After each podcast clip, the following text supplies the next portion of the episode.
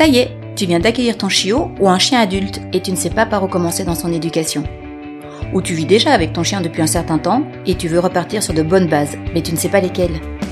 Dois-tu d'abord lui apprendre à ne pas sauter sur toi? Ou à apprécier de marcher en laisse sans tirer peut-être? Ou encore à revenir vers toi en toutes circonstances? Ou plutôt à rester calme quand tu lui présentes de la nourriture? Ou bien juste à te rapporter la balle quand tu lui lances? Si tu te poses toutes ces questions, bonne nouvelle, j'y réponds dans cet épisode.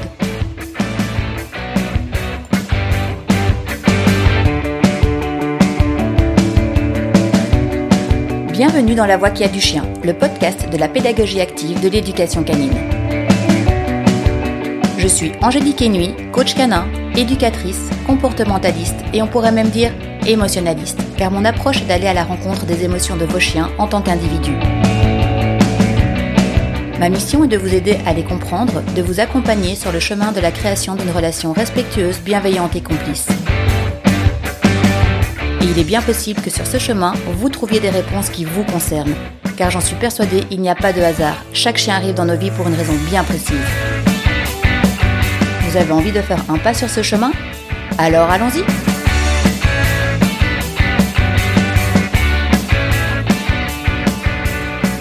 Hello, bienvenue dans la voix qui a du chien. J'espère que tu vas bien et que tu as passé un bon week-end. Alors, où en es-tu dans tes réflexions par rapport aux apprentissages nécessaires pour ton chien? Si tu as écouté mes précédents épisodes, je me dis qu'il y a de fortes chances pour que tu ne mises plus tout sur le assis debout couché. Si tu ne les as pas encore écoutés, par contre, je t'invite à le faire pour comprendre pourquoi je prends le chemin que je vais te décrire dans ce podcast. Au moins les deux précédents, ce serait déjà une bonne base. Et puis pour la suite, pour être sûr de ne pas rater les, prochains épisodes, je te propose de cliquer sur la petite clochette là dans ton application qui te permet de t'abonner au podcast. Comme ça, tu seras à chaque fois informé quand, euh, quand je mets un nouvel épisode en ligne. Et donc, pour en revenir à l'épisode du jour, maintenant qu'on a compris pourquoi il est important de déterminer quels sont les apprentissages prioritaires pour ton chien plus précisément, pas pour celui du voisin, pas pour celui de Madame Michu ou euh, celui de la sœur du frère de la copine du boulanger. Non, pour ton chien parce que oui, chaque chien est un individu à part entière qui vit dans un système, une famille, un environnement qui lui est propre. Ce qui fait qu'en tant qu'individu, il a des besoins qui lui sont spécifiques. On va donc voir aujourd'hui comment je procède pour déterminer les apprentissages à prioriser pour chaque chien, mais aussi pour chaque binôme humain-chien. En vrai, j'ai pris vraiment beaucoup de temps pour préparer cet épisode. J'avais mis sur papier toutes les idées que je voulais aborder avec toi, j'avais tout structuré, tout ça, tout ça, j'étais prête à enregistrer, et puis j'ai tout recommencé. Je me suis rendu compte que la façon dont j'abordais les choses était un peu trop prise de tête, trop technique. Moi, je suis pas une scientifique. Et pour le développement des choses sous cet aspect-là, je te renvoie vers des spécialistes de la question comme les vétérinaires, euh, comportementalistes, les éthologues, etc. Aujourd'hui, moi, j'avais juste envie de te partager, en toute simplicité, la façon dont je procède pour mes chiens et ceux de mes élèves, pour que tu puisses facilement te faire une idée de comment transposer ça à ton chien. Et pour ça, je vais prendre comme fil rouge de l'épisode ma Springer Rosalie en exemple. Rose, c'est donc un chien de chasse. Qui, soit dit en passant, n'était absolument pas prévu au programme dans ma vie, mais je l'ai vu, j'ai croisé son regard, et en une seconde, j'ai su que c'était elle, et qu'elle était née pour moi. Un vrai coup de cœur et une évidence absolue. Mais ça, c'est une autre histoire. C'est juste drôle parce qu'en fait, j'ai toujours dit que je ne voulais pas de chien de chasse. C'était une absolue certitude. Pour plein de raisons, je pensais que ma vie n'était pas faite pour accompagner un chien de chasse afin qu'il puisse être épanoui. Ça, c'était avant. Aujourd'hui, grâce à Rosalie, je reviens sur cette idée. Et donc est arrivée dans ma vie cette petite boule de poil inattendue. Et la première chose importante pour moi, avant tout autre, ça a été de créer un lien avec ce chiot, de faire en sorte qu'elle s'affilie à moi et à mes autres chiens. Pour ça, j'ai pris quelques jours sans la sortir dans le vrai monde. Et je sais, ça, ça va à l'encontre de tout ce que l'on entend par rapport à la socialisation. Mais avant d'emmener ce chiot avec moi dans des endroits où il y aurait des stimuli intéressants, inquiétants, voire attirants pour elle, je voulais d'abord exister à ses yeux et être importante et sécuritaire pour elle en cas de nécessité. Alors j'ai pris que quelques jours, hein, j'ai pas pris une semaine non plus, j'ai pris deux trois jours pour prendre le temps de passer du temps avec elle, de l'observer, de la sortir dans mon jardin et là où je donne cours. Alors c'est vrai que mes infrastructures, j'ai beaucoup de chance, elles sont situées dans les champs où j'ai deux hectares de terrain totalement clôturés. Ça aide. Mais il est tout à fait possible de mettre ça en place même si tu ne disposes pas d'un tel endroit. Par exemple, en te rendant dans des lieux peu fréquentés, en dehors des heures de pointe, ça, facilite déjà grandement les choses. Et pour ça, tu peux, euh, par exemple, prendre ta voiture pour y arriver et éviter d'avoir à passer dans des endroits trop compliqués à gérer au début. Alors bien sûr, tout ça, ça peut prendre du temps. Mais ça en vaut la peine, non? On pourrait tout à fait mettre un collier étrangleur, par exemple, au chien, le punir par des saccades sur la laisse quand il se précipite vers un stimuli, ou encore le forcer à s'asseoir à chaque fois qu'il y a un truc qui passe à côté de lui et pour lequel il est intéressé. On pourrait. Ça pourrait peut-être même fonctionner. Mais que se passerait-il dans la tête de ton chien à ce moment-là? Quelle serait son émotion vis-à-vis de toi, vis-à-vis de son environnement? Et avec quelles conséquences sur son développement mental et émotionnel? Est-ce que c'est ce genre de relation que tu veux avec ton chien? Est-ce que c'est comme ça que tu envisages les choses avec lui? Je suis certaine que non, que si tu es ici avec moi aujourd'hui, c'est parce que tu souhaites faire les choses autrement, même si ça demande des efforts de ta part, même si ça prend un peu plus de temps. Et encore, sur du long terme, ce genre d'accompagnement, je te promets que ça te permet d'avoir une relation complice avec ton chien. Et donc pour en revenir à Rosalie, ce que j'ai fait pendant ces quelques jours, c'est l'habituer à l'environnement qui serait le sien. Mes autres chiens, vivre en liberté totale à cet endroit, être en contact avec mes moutons et mes poneys, et déjà commencer à la rendre indifférente ou désintéressée, ou encore respectueuse par rapport à toutes ces choses-là. Alors, comment travailler l'indifférence et le désintérêt de son chien face au, stimuli, ça nous le verrons plus tard dans un autre épisode. Ce que j'ai fait aussi avec Rosalie, c'est commencer la mise en place de certaines bases comme euh, l'intérêt d'être près de moi, d'être attentive à moi, de réagir au bruit qui sortait de ma bouche, comme par exemple euh, le bruit du bisou. Tu vois, quand on fait un petit euh, et qu'instantanément le chien réagit et qu'il te regarde, pour moi ce bruit il est, il est super important et c'est vraiment primordial que chaque fois que je le fais, mon chien ait un intérêt vis à -vis de moi. Et donc, pendant plusieurs jours, en fait, ce que j'ai fait avec Rosalie, c'est que je lui ai fait la cour. Je ne lui ai rien demandé, et je ne lui ai rien interdit non plus. J'ai plutôt fait en sorte de gérer l'environnement de façon à ce qu'elle n'ait pas la possibilité de produire un comportement qui serait potentiellement problématique pour moi sur le long terme. Et par exemple, ce que je faisais, c'est que je ne laissais rien traîner à sa portée dans la maison autre que les choses autorisées, comme ses jouets. Tu vois ce que je veux dire? Et j'ai surtout, tout de suite, renforcé systématiquement tous les comportements qu'elle produisait spontanément et que je souhaitais voir se reproduire. Dans ces cas-là, quand mon chien fait ce genre de choses, je ne me dis pas simplement chouette, mon chien me suit déjà super bien par exemple, c'est top. Non, je ne me dis pas ça. Enfin si, je me le dis bien sûr parce que c'est vraiment top. Mais surtout, je sais que c'est ce que je veux voir continuer sur du long terme. Donc je renforce encore et encore avec quelque chose qui a de la valeur pour le chien à cet instant-là il est possible qu'au départ, tu doives chercher quel renforçateur a de la valeur, qu'est-ce qui est renforçateur pour le chien?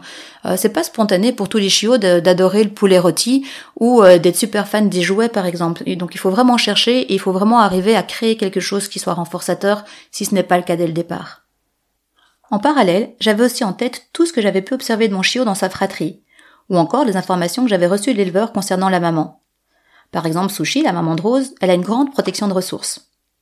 Ça veut dire que quand elle a une chose à laquelle elle donne une grande valeur, elle va la protéger pour que personne ne lui prenne. Ce que certains catalogueront de dominance et qui n'est en fait qu'une peur de perdre un truc de valeur. Et donc la maman de Rose, elle avait une forte protection de ressources, au point même qu'elle a dû être à un moment donné euh, un peu éloignée de ses chiots pour les protéger, parce qu'elle pouvait devenir agressive vis-à-vis d'eux pour protéger quelque chose qui avait de la valeur pour elle. Et ça, c'est un point très important. Une information qui m'a été très utile de connaître. Car grâce à ça, j'ai pu anticiper, y être attentive et tout de suite commencer à mettre mon chiot en confiance par rapport à ça. Par rapport à la nourriture, par rapport à ses jouets, vis-à-vis de nous, humains, mais aussi par rapport à mes autres chiens. J'ai été attentive à ne pas mettre mon groupe de chiens dans des situations potentiellement conflictuelles par rapport aux ressources. J'ai aussi du coup observé mon chiot afin de considérer, afin de, pardon, de pouvoir déterminer ce qu'elle considérait comme étant une ressource de valeur. Parce qu'un chien peut considérer que ce sont les jouets qui sont importants, là où un autre préférera la nourriture. Et puis certains estimeront que c'est le lieu de couchage, par exemple, qui est le plus important du monde, ou encore que c'est le contact avec l'humain qui est à défendre. Et dans le cas de Rosalie, eh bien c'était les jouets, les friandises, mais pas les repas, et les interactions avec les humains. C'est donc là-dessus qu'on a mis le focus tout de suite. Une autre info que j'avais reçue de Pat, l'éleveur, c'est le fait que la maman ou la grand-mère de Rose, je ne sais plus, était une fois restée pendant trois jours avec une pie morte en bouche. Donc elle avait trouvé une pie, un oiseau, euh, qu'elle trouvait mais euh, super intéressant, super important, au point de, vouloir le protéger. C'était impossible de l'ouvrir la bouche apparemment pour le récupérer. Elle n'acceptait aucun échange avec autre chose, tellement cette pie était importante pour elle. Euh, a priori, elle avait même pour boire, par exemple, elle déposait la pie dans un bol d'eau et elle la récupérait tout de suite. Alors cette histoire, elle est euh, cocasse et elle peut sembler anecdotique, mais pour moi c'était aussi une info très très importante. En plus de la protection de ressources potentielles, il était important d'apprendre à Rosalie à cracher ce qu'elle avait en bouche en toutes circonstances, même à distance. Et c'est un autre point sur lequel du coup j'ai mis le focus directement. Lui apprendre à pouvoir échanger quelque chose, à pouvoir le lâcher sur demande, à pouvoir me le donner en main sur demande, etc. Tout ça on l'a mis en place dès le premier jour de l'arrivée de Rosalie dans la famille. Et en vrai, aujourd'hui, ça fonctionne vraiment super bien. Je peux vous donner un exemple qui m'est arrivé la semaine passée. Je suis en train de donner cours, mon chien est en liberté dans les champs, elle se trouve à une quinzaine de mètres de moi, et puis je la vois s'éclater comme une dingue avec quelque chose. Euh, je la vois se rouler dessus, je la vois jeter le truc en l'air, etc. Et très vite, je comprends qu'en fait, c'est sûrement un, cadavre d'animal. Et effectivement, c'était un, morceau de lapin mort. Euh, j'ai pas paniqué parce que je sais aujourd'hui elle a un an et que sur demande elle crache les choses. Donc à distance je vais juste demander de cracher ce qu'elle a fait. Et elle est restée à côté de, son cadavre parce que je lui avais rien demandé d'autre que de cracher. Donc ce que j'ai fait ensuite, c'est que je l'ai appelée, je lui ai montré un jouet qui est un super renforçateur pour elle aujourd'hui, et elle a pris la décision, elle a fait le choix de laisser ce truc super intéressant là sur le côté et de venir chez moi et de venir s'amuser à côté de moi avec le jouet. Et là, je sais que j'ai tout gagné. C'est pas forcément acquis, mais en tout cas, l'apprentissage, il est là. Et maintenant, j'ai plus qu'à renforcer encore et encore et encore pour être sûr que finalement, ça devienne quelque chose d'acquis pour mon chien. Mais donc vous voyez ici toute l'importance, quand c'est possible, d'observer les parents des chiots, d'échanger avec la personne chez qui il est né ou la personne avec qui il a vécu par exemple. Et tout ce que je vous explique ici, ça concerne en fait euh, la génétique, l'héritabilité et la prédictivité des comportements. Ce sont des points que moi je ne développerai pas, mais que je vous invite à vous, à vous documenter sur le sujet si vous le souhaitez pour aller plus loin. Il me semble que le docteur de Haas, Joël de Haas, a écrit quelques articles sur le sujet dernièrement. Je vais les rechercher et si je les trouve, je vous mettrai les liens dans le descriptif de l'épisode, comme ça vous pourrez les consulter. C'est d'ailleurs euh, Joël qui a attiré mon attention sur le point suivant. Donc jusqu'à présent, euh, ce que je vous ai décrit, c'est qu'en plus d'avoir identifié certaines priorités par rapport aux parents de Rosalie, j'ai pris le temps de l'observer. Eh bien, par rapport à cette observation, toujours d'après le, docteur de Haas, tout ce que l'on voit chez son chiot avant ses plus ou moins 4 mois, est ce qu'il ce qu'il est et ce qu'il sera plus tard, vers plus ou moins 7-8 mois, empire. Vous voyez cette euh, fameuse période de l'adolescence où votre chien se transforme en diable, où vous avez l'impression que tout ce que vous lui avez appris n'a servi à rien, qu'il a tout oublié. Certains vous diront qu'il se moque de vous, qu'il vous teste, ou encore le fameux euh, il est dominant. Eh bien en fait, ce n'est rien de tout ça. Il y a une logique derrière ce changement. Le chiot, de la naissance jusqu'à ses plus ou moins 4 mois, il est qui il est. Et vers plus ou moins quatre mois, et ça ce n'est pas fixé dans la pierre, hein, ça dépend d'une race à l'autre, petite, grande race euh, évolue à une vitesse temporelle différente, donc euh, voilà, c'est vraiment une moyenne. Mais donc à ce moment-là, plus ou moins, c'est un peu comme si les gènes se mettaient en veille, tout s'apaise, le chiot fait de beaux progrès, vous, avez l'impression que tout est euh, super facile, c'est un peu ce que j'appelle l'âge d'or du chiot. Et puis arrive ce moment, vers 7-8 mois plus ou moins, où les gènes se réveillent, où tout ce qu'on a pu observer chez bébé chien, avant ces quatre mois, peut revenir parfois même en pire. Et c'est normal. C'est peut-être difficile à vivre, décourageant pour l'humain, ça je le comprends tout à fait, mais c'est normal. Ce n'est pas vous qui avez mal fait les choses. Ce n'est pas l'éducateur canin que vous avez consulté qui est incompétent. Ce n'est même pas votre chiot qui est un monstre. C'est juste la nature. Après, encore une fois, je vous dépeins tout ça à la grosse touche juste pour vous donner une idée de ce qui se passe pour votre chien. Il est évident qu'un individu n'est pas l'autre, que l'environnement dans lequel il vit fera en sorte que certains patromoteurs s'expriment ou pas, mais c'est juste pour vous donner l'idée de l'importance de tous les apprentissages mis en place au départ, de, l'observation du chiot et de se dire ok ces points-là risquent de devenir empire, donc c'est là-dessus que je vais mettre l'accent là aujourd'hui tout de suite avec mon chien. Par exemple, si on observe un chiot qui est très mordilleur, destructeur ou qui a un instinct de poursuite plus plus plus, ou encore si c'est un chiot qui est croisé kangourou et qui saute en permanence sur tout ce qu'il croise, ou bien que le chien est super exubérant ou au contraire encore très craintif, eh bien on peut se dire qu'il y a de fortes chances pour que tout ça explose à l'adolescence. Et si on n'y a pas prêté attention quand il était chiot, parce que souvent on se dit que c'est pas grave, un chiot de 6 kilos qui se jette euh, en avant sur une voiture, on sait le retenir. Ou encore que c'est trop mignon un bébé chien qui saute sur les gens pour dire bonjour.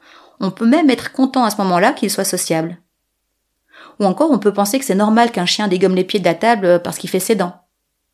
Mais en fait, on passe à côté de super opportunités de mettre de bonnes bases en place pour faire face aux difficultés qui risquent d'arriver plus tard. Et c'est là que je te renvoie au fameux assis debout couché. Est-ce que tu penses toujours que c'est une absolue nécessité? Est-ce que tu imagines toujours que grâce à ça, tu arriveras à passer au travers de tous les challenges que ton chien représentera? Est-ce que vraiment tu veux perdre du temps à lui apprendre quelque chose, déjà qu'il n'est pas prêt à apprendre? Parce que comme il n'est pas possible de demander à un enfant de deux ans de rester assis au resto pendant toute une soirée sans rien faire, eh bien il n'est pas possible non plus de demander à un chiot de rester assis sans bouger pendant un temps X sans rien faire. Je pense que je vais te mettre dans le descriptif euh, de l'épisode aussi une vidéo de Rosalie que j'ai tournée ce week-end. Enfin, si j'y arrive, parce que la technique et moi, on n'est pas tout à fait copines, mais je vais essayer. Et en gros, ce qui s'est passé, c'est que ce week-end, j'étais voir ma fille qui participait à un spectacle d'équitation. Il y avait des dizaines et des dizaines de personnes, des chiens partout, des enfants, des chevaux, des odeurs incroyables pour Rosalie, ou pour n'importe quel chien d'ailleurs. Ça bougeait dans tous les sens. Et Rose, elle a été incroyable, super, calme, indifférente aux humains qu'on croisait et qui ne lui donnaient pas d'attention, contente d'aller vers ceux pour lesquels je lui disais que c'était ok d'aller, elle a exploré calmement, elle s'est occupée, elle a patienté pendant plus d'une heure près de moi à observer son environnement euh, en attendant qu'Isaline puisse passer sur la piste pour faire euh, son spectacle. Et pendant tout ce temps, pas une fois je ne lui ai demandé de s'asseoir, de se coucher, de rester près de moi. Et en parallèle de ça, je voyais la plupart des autres chiens assez excités, contents d'être là, avec l'envie de dire bonjour à tout le monde, et c'était très juste en fait. Hein. Des chiens qui tiraient euh, pour venir vers Rosalie et qui se faisaient rabrouer parce que, au choix, euh, ils avaient arraché le bras de leur humain pour arriver à atteindre euh, le truc dont ils avaient envie. Ils ne restaient pas en place, ils refusaient de s'asseoir et de patienter. Ça a été jusqu'à un homme qui était super frustré de voir que ma chienne sur un simple tu laisses se désintéressait de son chien, Là où lui s'est fait embarquer vers moi malgré le nombre incalculable de euh, assis, ici, reste, pas bouger, et je passe tous les jurons qui allaient avec. Et en vrai, je comprends tout à fait que quand on n'a pas d'expérience, on procède encore de cette façon. Je comprends aussi qu'on pense sincèrement bien faire et que le problème vient du chien, parce que c'est encore des croyances qui ont, qui ont la peau dure aujourd'hui. Hein. Mais je suis certaine que comme moi, si tu m'écoutes aujourd'hui, ce n'est pas ou plus ce que tu souhaites pour ton chien. Je suis persuadée que toi aussi tu veux devenir un super humain pour ton chien. Un humain qu'il comprend, qui sait pourquoi il se comporte comme il le fait et comment arriver à faire en sorte que ton chien soit un chien bien dans ses pattes et bien dans sa tête. Et je te promets qu'avec les bonnes clés, il est tout à fait possible d'y arriver. Reçois régulièrement des témoignages d'élèves euh, qui vont au restaurant avec leur chien avec un calme qui est resté euh, super calme et posé tout du long comme euh, comme Rosalie a pu le faire ou encore par exemple comme Christine si fière de sa Kayla qu'elle a pu emmener dans une sortie avec ses petits élèves. Donc Christine elle est, elle est prof, elle a fait une sortie en extérieur avec, avec ses élèves qui couraient partout dans les bois etc. et avec son chien qui s'intégrait parfaitement au groupe d'enfants. Et c'est vers ça vraiment que moi je souhaite t'accompagner parce que en fait, pour y arriver, il suffit, et euh, bien suffit entre guillemets, d'observer ton chien.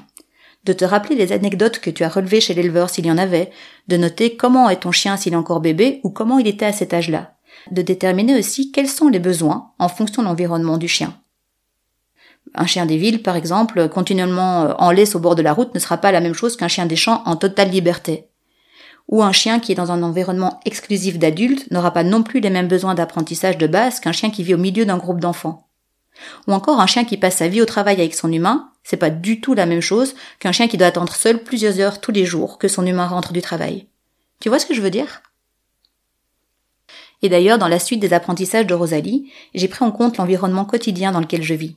C'est un quartier résidentiel où les jardins sont tous mitoyens. Donc rester dans le jardin sans aboyer en permanence, c'était une priorité. C'est aussi un quartier où il y a beaucoup de routes, et donc des trottoirs sur lesquels mes chiens doivent rester, comprendre que la bordure est une limite qui ne peut pas être franchie sans autorisation.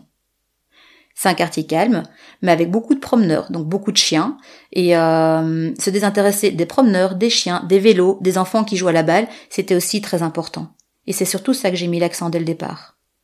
Donc tu vois à quel point c'est primordial de prendre en compte le chien en tant qu'individu dans son environnement personnel pour déterminer ce sur quoi mettre l'accent.